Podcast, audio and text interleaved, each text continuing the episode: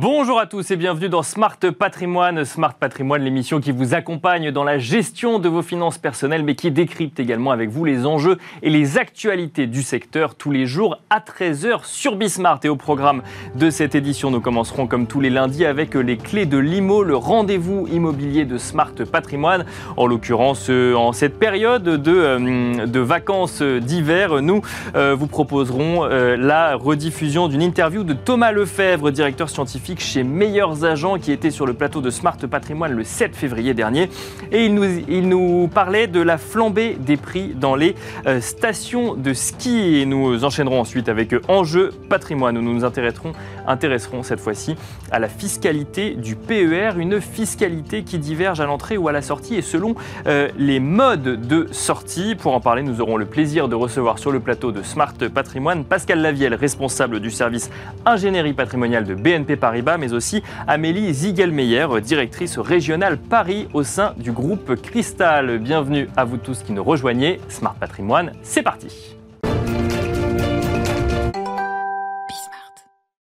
Et nous commençons donc avec les clés de l'IMO, comme tous les lundis, le rendez-vous immobilier de Smart Patrimoine. Nous vous proposons euh, donc en cette période de vacances scolaires et notamment de vacances d'hiver la rediffusion d'une interview de Thomas Lefebvre, directeur scientifique chez Meilleurs Agents. Il était sur le plateau de Smart Patrimoine le 7 février dernier et il évoquait avec nous la flambée des prix dans les stations de ski et notamment il comparait les différents domaines skiables. Regardez. Le métier de meilleurs agents est vraiment de mettre en relation des particuliers qui ont un projet immobilier, un projet de vente avec des agences. D'accord. Donc on va les mettre en relation avec les meilleures agences de leur quartier pour les aider à réaliser leurs transactions. Et via les données qu'on va euh, avoir de la part des agences, on sait estimer quelle va être la meilleure agence pour les aider euh, pour réussir au mieux leur projet immobilier. D'accord, donc c'est comme ça que vous capitalisez sur les données de transaction finalement dans, dans un quartier ou un autre, c'est que euh, en fonction de, des données que vous avez et donc du prix de vente qui a été réalisé, vous êtes capable de dire à quelqu'un qui a un projet similaire, allez vers telle ou telle agence ou en tout cas tel prix voulu et complètement raisonnable ou à l'inverse complètement délirant pour, pour le quartier concerné. Exactement, les données de transaction, on va les utiliser de deux manières. D'une première manière pour construire les outils de valorisation que vous connaissez bien, à la fois les tendances de marché, aussi les outils d'estimation, et qui vont nous permettre de dire avec une précision qui est très forte, de dire, bah voilà, votre appartement, votre maison sur le territoire français, en fait, vaut tant. Mhm. Euh, et la deuxième euh, façon d'utiliser ces données, ça va vraiment être de euh, repérer quels sont les meilleures agences, les agences les plus pertinentes pour vous aider à réussir votre projet immobilier. Et alors, des études, vous en produisez beaucoup. Euh, vous en produisez sur les tendances 2022 euh, en, France ou euh, sur le Grand Paris ou autre. Et là, alors, il y en a une qui a particulièrement retenu notre attention, déjà parce que ça nous fait voyager un petit peu. c'est pas plus mal, même si on reste en plateau. C'est l'évolution des prix dans les stations de ski. Et vous constatez que les prix, qui pouvaient déjà être très hauts d'ailleurs dans certaines stations, continuent à progresser. On a vraiment une tendance de fond, en fait, depuis quelques années avec des prix dans les stations euh, de ski. La plupart en France, en fait, augmentent très fortement. Prenez par exemple le massif des Alpes du Nord, ça a augmenté presque de 22% sur les trois dernières années. Et bah, la crise sanitaire n'a pas mis un, arrêt à ça. Bien au contraire, par rapport à la tendance qu'on pouvait voir, qu'on peut voir notamment dans des grandes villes de France comme Paris, bien au contraire, rien que sur l'année 2021, ces mêmes stations des Alpes du Nord augmentent de presque 10%. C'est énorme. C'est ce qu'on pouvait avoir les années fortes sur des villes comme Bordeaux ou Lyon. Euh, donc euh, oui, 10% sur un an sur, euh, sur l'ensemble des stations des, domaines des Alpes du Nord. Donc 10% sur l'intégralité des stations, des Alpes du Nord spécifiquement. Alors les Alpes du Nord, c'est des stations comme Megève, Courchevel ou Val d'Isère, qui étaient déjà des stations considérées comme chères pour le coup. Et là, on voit les prix qui continuent à progresser. Qui continuent à progresser. Vous avez une station, effectivement, les, trois que vous venez de dire sont les stations évidemment qui font parmi les plus chères. Val d'Isère, vous êtes à 12 500 euros du mètre carré, c'est 25% de plus que Paris. Mhm. C'est C'est la quatrième ville la plus chère de France, je crois. Euh, donc oui, ça continue d'augmenter. Bah, Courchevel et, et, Megève sont pas très loin quand même. On est à 9008, 9009 du mètre carré. C'est, on est sur des prix de grandes villes, voire des prix de certains quartiers parisiens. C'est Paris. Ouais. À 10 000 euros, vous êtes, vous êtes à Paris et 12 500, vous êtes même plus cher que Neuilly. Euh, quatrième plus, plus, la quatrième ville la plus chère de France, oui, pour Val d'Isère, ça commence. Mais alors, comment est-ce qu'on peut expliquer que des prix qui sont déjà très élevés sur des stations de ski, alors peut-être que j'ai une, une, idée tronquée du, profil et on va en parler, mais euh, on, a tendance à penser que ce sont des résidences secondaires ou alors euh, des, des, euh, ou des résidences principales, mais pas, pas pour l'intégralité du, du, parc immobilier. Comment on peut expliquer que les prix continuent à progresser comme ça et qu'on en vienne sur des prix qui sont similaires à ceux de la capitale française à, Paris? Alors là, on vient quand même de parler vraiment des stations du massif des Alpes du Nord. D'accord, donc le plus demandé de toute l'étude que vous avez, vu, que vous avez réalisée. les plus prestigieuses. Euh, vous avez aussi plein de stations plus familiales où les prix sont, euh, restent plus abordables. Alors, restent chers, hein, restent dans la moyenne des grandes villes de France. Vous êtes sur une moyenne à 4000 euros euh, d'une manière générale dans les stations de ski françaises. les stations les moins chères, vous allez avoir des choses dans les, dans les Vosges ou encore dans le Massif central. Bon, évidemment, là, tout de suite, on a en tête, ce pas du tout les mêmes domaines skiables que vous pouvez avoir dans, les, Alpes, mais vous pouvez tout à fait acheter un chalet pour, pour une somme beaucoup plus raisonnable, on va dire, que, dans les Alpes du Nord. Euh, qu'est-ce qui explique en fait le prix dans, ces stations-là? Ce qui va expliquer les choses, c'est évidemment euh, le domaine skiable, la taille du domaine, l'enneigement aussi, ce sont des variables qui vont expliquer énormément en fait les prix, mais aussi les services qui vont exister à côté euh, de ces sports d'hiver. la plupart de ces stations-là aussi vivent l'été finalement, et donc attirent aussi des, gens l'été. et, vous avez un vrai phénomène aujourd'hui en France de, bah, d'envie d'espace, de nature. les maisons en France, sur l'ensemble du territoire français, augmentent Très, de manière très forte par rapport aux appartements. D'accord. et donc ce phénomène-là sur se voit aussi à la montagne, c'est ce que vous ce que vous nous dites. C'est pas que sur la côte atlantique ou sur la côte méditerranéenne, on le voit également à la montagne. Exactement, et ça accentue à la montagne avec avec ces, ces, trajectoires de prix. Voilà. Parce que là, effectivement, alors euh, on, voit, si je reste dans les Alpes, parce qu'effectivement, vous avez regardé dans, toutes les, dans tous les massifs, mais si euh, entre les Alpes du Nord et les Alpes du Sud, on est euh, Alpes du Sud aux alentours de 4 000 euros du mètre carré, Alpes du Nord entre 10 et 12 000 euros. comment on. Donc, c'est juste l'envie d'espace et l'envie de, de, d'espace vert et de nature qui vient expliquer des de, de, telles, de telles flambées ou... Ça, c'était plus pour le contexte général. Après, pour la différence, vous avez évidemment des questions aussi d'accessibilité. Ouais. Euh, et si vous prenez par exemple, on va prendre Val d'Isère, qui est la commune qui, la station de ski qui est la plus prestigieuse, bien sûr, euh, la plus chère. Bah, c'est celle qui m'alerte le plus, parce que c'est là où le prix est le plus élevé. Mais on pourra parler effectivement d'autres euh, d'autres massifs après. mais, en regardant un peu les données sur sur Val d'Isère, vous savez, c'est une moyenne. Parce que quand vous vous rapprochez plus des pistes, vous allez avoir des transactions qui vont être de l'ordre de 25-30 000 euros du mètre carré. D'accord. Quand on est, quand vous sortez de votre appart, de votre immeuble, de votre chalet, que vous êtes ski au pied, évidemment, c'est une certaine valorisation. Mais donc là, on va vraiment parler de prestige avec une clientèle aussi qui est étrangère. À Val d'Isère, vous avez une clientèle anglaise aussi qui est très présente. D'accord. Aussi une clientèle russe.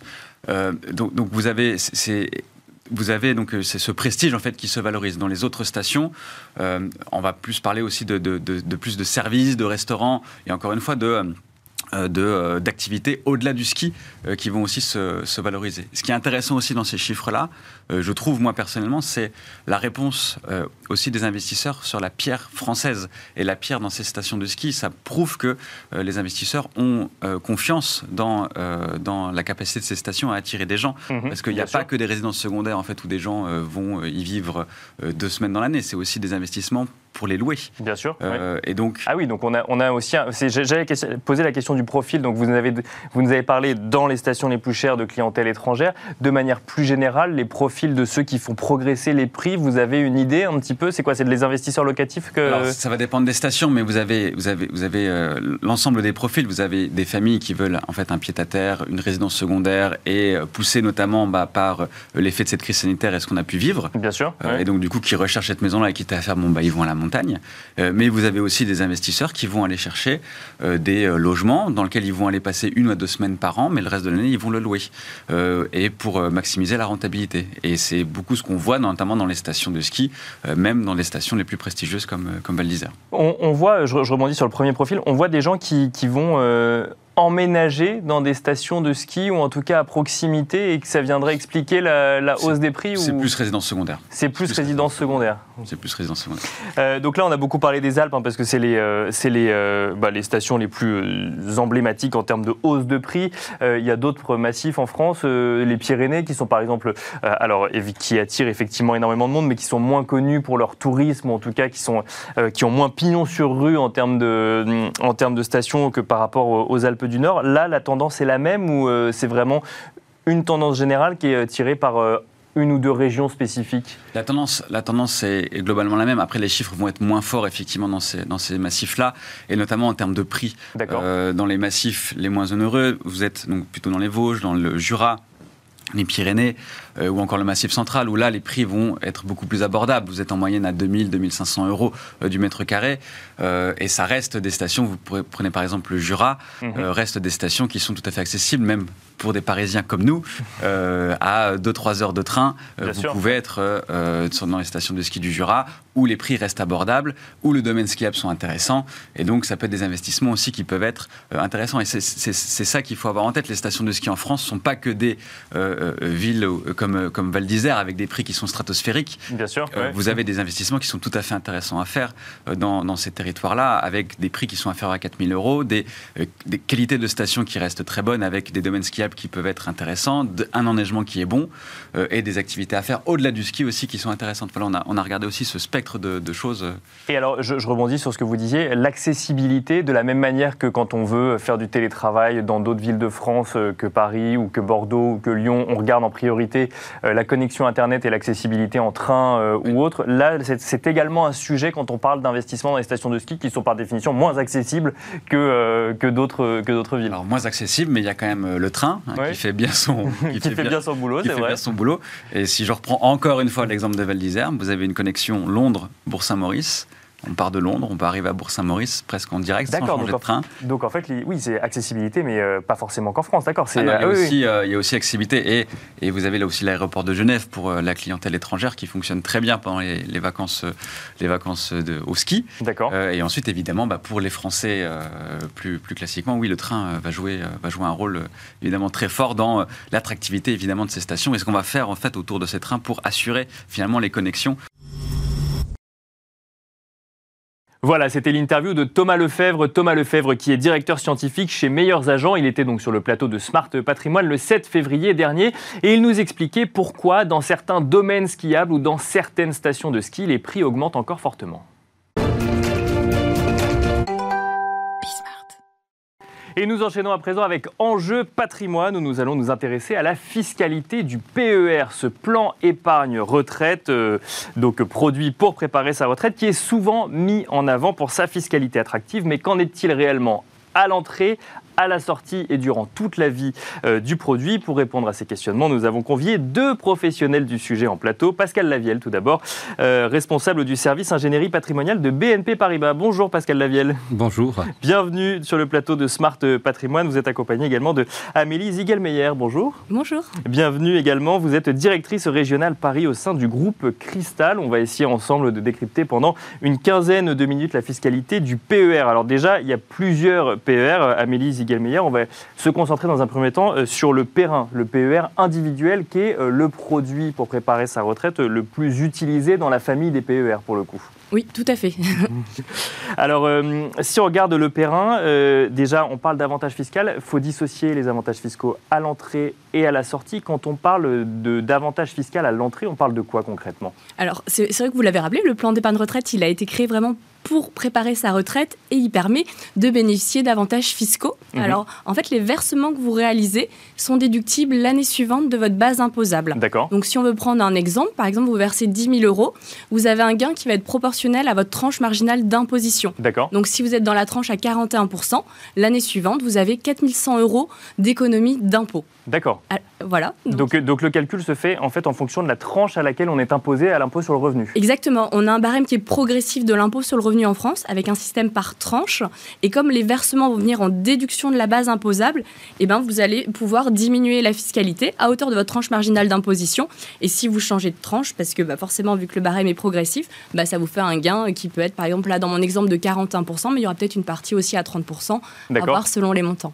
Et alors, euh, donc du coup, je fais euh, mon versement. Je rappelle quand même que sur le PER, donc le plan épargne retraite, je prépare ma retraite. Ça veut dire que je déduis euh, un versement que j'ai fait, mais euh, que je ne peux pas toucher pour le coup. Exactement, les sommes sont indisponibles jusqu'au départ à la retraite. Par contre, comme on parle de la fiscalité, c'est peut-être important de rappeler qu'il y a un plafond euh, sur les versements. Donc, pour les particuliers, c'est soit 10% du plafond annuel de la sécurité sociale, donc un petit peu plus de 4000 euros.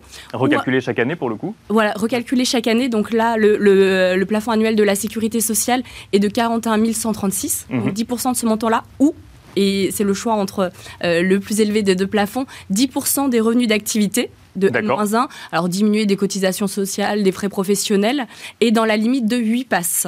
Donc là, potentiellement, c'est un petit peu moins de 33 000 euros qui peuvent être déductibles par an pour un particulier.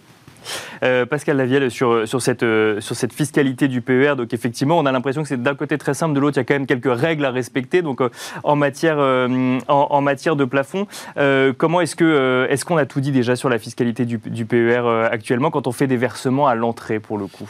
Quand on fait des, des, des, versements à l'entrée, donc effectivement, comme ça a été rappelé, ce qui est très intéressant, c'est une déduction de, de nos versements.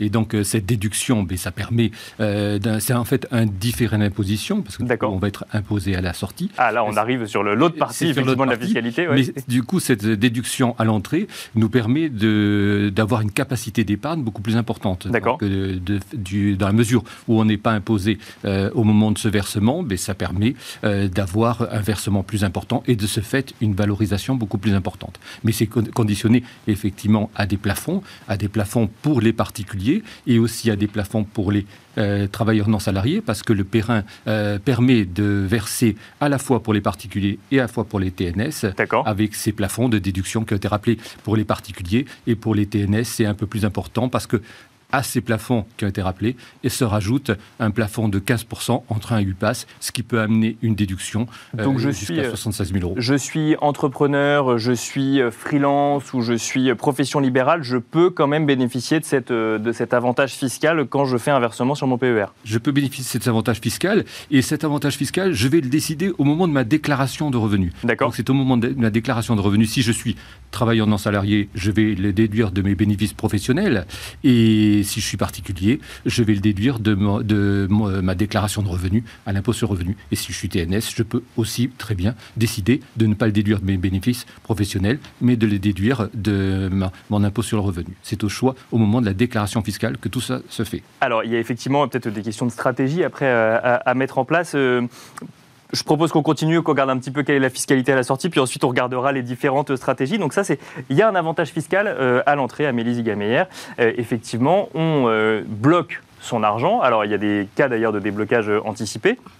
Mais ensuite, on, on bénéficie d'un avantage fiscal. Ensuite, il y a la sortie. Et alors là, pour le coup, on est refiscalisé à la sortie sur les sommes qu'on sort de son PER. Déjà, il y a deux grands types de sorties. Il y a euh, ou capital ou rente. Ça a un impact différent sur la fiscalité? Oui, tout à fait. Ce ne sera pas la même fiscalité selon si c'est une rente viagère qui est choisie ou si c'est euh, une sortie en capital. D'accord. Et il y a un autre élément qui va intervenir, parce qu'on ne l'a pas rappelé tout à l'heure, mais c'est possible de ne pas déduire les versements que vous faites sur un PER au niveau de votre euh, avis d'imposition. D'accord. Ah oui, c'est ce que disait Pascal Eviel sur le choix qu'on fait quand on fait sa déclaration. D'accord ah Oui, et alors le, choix dont parlait euh, mm. Pascal est encore plus spécifique parce que pour les TNS, soit ils peuvent diminuer de leur revenu catégoriel, soit du bénéfice imposable. Mm. Ce qui fait que ce pas tout à fait les mêmes règles de calcul. Mais là, ça devient vraiment technique. D'accord. et alors pour les, pour, les salariés, on peut également choisir de déduire ou de ne pas déduire. Exactement. Mais, mais, même pour les TNS, en fait, soit ça donne droit à une réduction d'impôt, mm-hmm. soit c'est pas le cas. Mais en pratique, euh, tout le monde choisit la, déduction euh, fiscale parce que l'intérêt du plan d'épargne retraite, au-delà de préparer sa retraite, c'est aussi d'avoir un avantage fiscal. Mais alors quel pourrait être l'intérêt de ne pas euh, bénéficier de l'avantage fiscal? Honnêtement, il y en a très peu. Ça peut être si vous avez un PER qui est ouvert et après il suffit que vous soyez pas imposable une année, mais vous avez quand même envie de continuer à alimenter votre placement. Ça peut être une des solutions. Mais comme vous l'avez rappelé, les sommes sont quand même indisponibles, euh, sauf certains cas extrêmes ou l'acquisition de la résidence principale. Mais en tout cas, euh, dans ce cas-là, il vaut mieux choisir un autre placement que, que, le PER. Donc on peut considérer que les versements donnent le droit à une réduction d'impôt pour parler de la fiscalité, ce sera le plus simple. ce, sera le plus simple. Alors du coup, à la sortie, donc rente viagère ou capital. Rente viagère, ça veut dire que tous les mois, on va toucher une certaine somme, ou tous les ans. D'ailleurs, je ne sais pas si on peut choisir la, périodicité. Oui, vous pouvez choisir. En pratique, c'est plutôt mensuel, et c'est euh, jusqu'à la fin de ses jours. Elle peut être réversible également. Donc là, si vous choisissez l'option rente viagère, euh, ça va être la, pension que vous allez recevoir va être déclarée euh, au niveau des retraites. D'accord. Vous avez un abattement de 10% et après, ça va être soumis au barème progressif de l'impôt sur le revenu. D'accord. Alors, alors là même que vous êtes retraité pour le coup. Alors même que vous êtes retraité. D'accord. Et sur la partie prélèvements sociaux, il y a aussi une partie qui va être fiscalisée, enfin en prélèvements sociaux. Et là, c'est seulement une cote-part qui va dépendre de l'âge euh, du crédit rentier, donc le bénéficiaire de la rente au moment où il, la, il, commence à percevoir la rente. D'accord. Donc là, par exemple, pour donner un exemple, entre 60 et 69 ans, ce qui est le cas le plus fréquent pour le plan d'épargne retraite, c'est 40% qui va être soumis aux prélèvements sociaux. D'accord. Donc voilà pour la rente viagère. Mais ça veut dire qu'en fait, j'ai mis 1000 euros, euh, je ne sais pas moi, à 30 ans, à 40 ans sur mon PER, je le ressors au moment de ma retraite. Là, pour le coup, en fait, la fiscalité, donc effectivement, il y a un abattement de 10%, mais ensuite est calculé sur la base de, ma pension de retraite, finalement. Oui, tout à fait. Euh, après, en général, on a une tranche marginale d'imposition qui est plus élevée en période d'activité qu'en période de retraite. D'accord. Donc il y a le différentiel qui est, qui est intéressant de ce point de vue-là. Et puis aussi, ce que rappelait Pascal, c'est que l'intérêt, euh, l'économie d'impôt, elle va être capitalisée mhm. pendant toute la période de placement, donc ce qui va faire un gain supplémentaire. Et puis si on a le temps, on parlera peut-être de stratégie où vous verrez oui, oui, bien sûr, obligé de liquider euh, son plan d'épargne retraite. Mais du coup, pour être exhaustif par rapport à votre question, il y a aussi le cas où on sort en capital. Oui, oui bien sûr. Sur, le plan d'épargne retraite. Et dans ce cas-là, euh, le montant du capital va être à déclarer au barème progressif de l'impôt sur le revenu. Par contre, là, on distingue deux cas. Les versements et les intérêts. D'accord. Donc c'est les versements qui vont être déclarés au niveau de l'impôt sur le revenu. Et pour la partie intérêt, là, c'est la flat tax. D'accord. Donc 12,8. Les versements, du coup, il n'y en a qu'un seul si on est sorti en capital Ou on peut euh, sortir plusieurs fois en capital euh, Alors déjà, on peut sortir plusieurs fois en capital. D'accord. Et, quand on parle des versements, c'est les versements à l'entrée. D'accord. Ah oui, d'accord.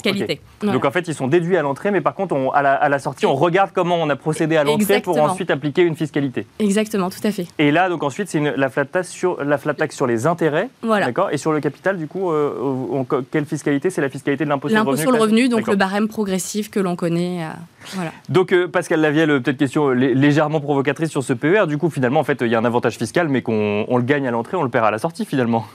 Non, euh, on, le repense à un différent d'imposition, mais ce différent d'imposition, encore une fois, c'est particulièrement intéressant parce que euh, ça, ça, permet premièrement de ce revenu d'être imposé au moment euh, où on part à la retraite, c'est-à-dire un moment où on est moins imposé. Donc du coup, dans, pendant sa vie professionnelle, dans le, son, taux marginal d'imposition est plus important, donc c'est plus intéressant de différer cette imposition à un moment où on sera moins imposé. Et puis encore une fois, c'est une, ça permet de, de placer une somme plus importante et toute cette valorisation toute cette somme plus importante va se valoriser, ce qui permet d'avoir comme ça un rendement plus intéressant.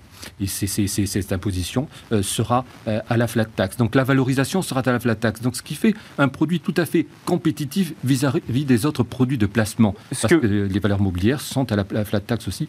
Donc le, PER est euh, avec cet attrait de la déduction pour les versements à l'entrée, qui est différé. Donc mhm. au niveau du versement, comme il était signalé, donc on le remet au barème de l'impôt sur le revenu, mais toute la valorisation, elle est totalement compétitive avec les autres produits de placement parce que c'est la flat tax, euh, c'est ce fameux 30% ce que vous nous dites, c'est qu'effectivement, quand on verse sur son PER, on ne se contente pas de mettre dans, euh, un produit euh, vide, c'est qu'après, derrière, on va faire des choix d'allocation. Donc, il y a peut-être effectivement euh, des plus-values qui vont se faire. Et comme on a eu un avantage fiscal à l'entrée et qu'on n'est pas imposé sur les plus-values tant que ça reste dans le PER et qu'ensuite on est imposé à une période de sa vie où on est normalement moins imposé à la retraite, ça reste avantageux, même s'il y a une fiscalité au moment de la sortie. Au moment de la sortie, donc on peut si on est, si, il y a la sortie en rente ou la sortie en capital. Donc si on, si on, fait une sortie en capital, il est intéressant de fractionner euh, cette sortie en capital pour faire en sorte que ce soit imposé à un taux marginal d'imposition intéressant. Donc Bien on ne peut pas sortir d'un coup, il faut le différer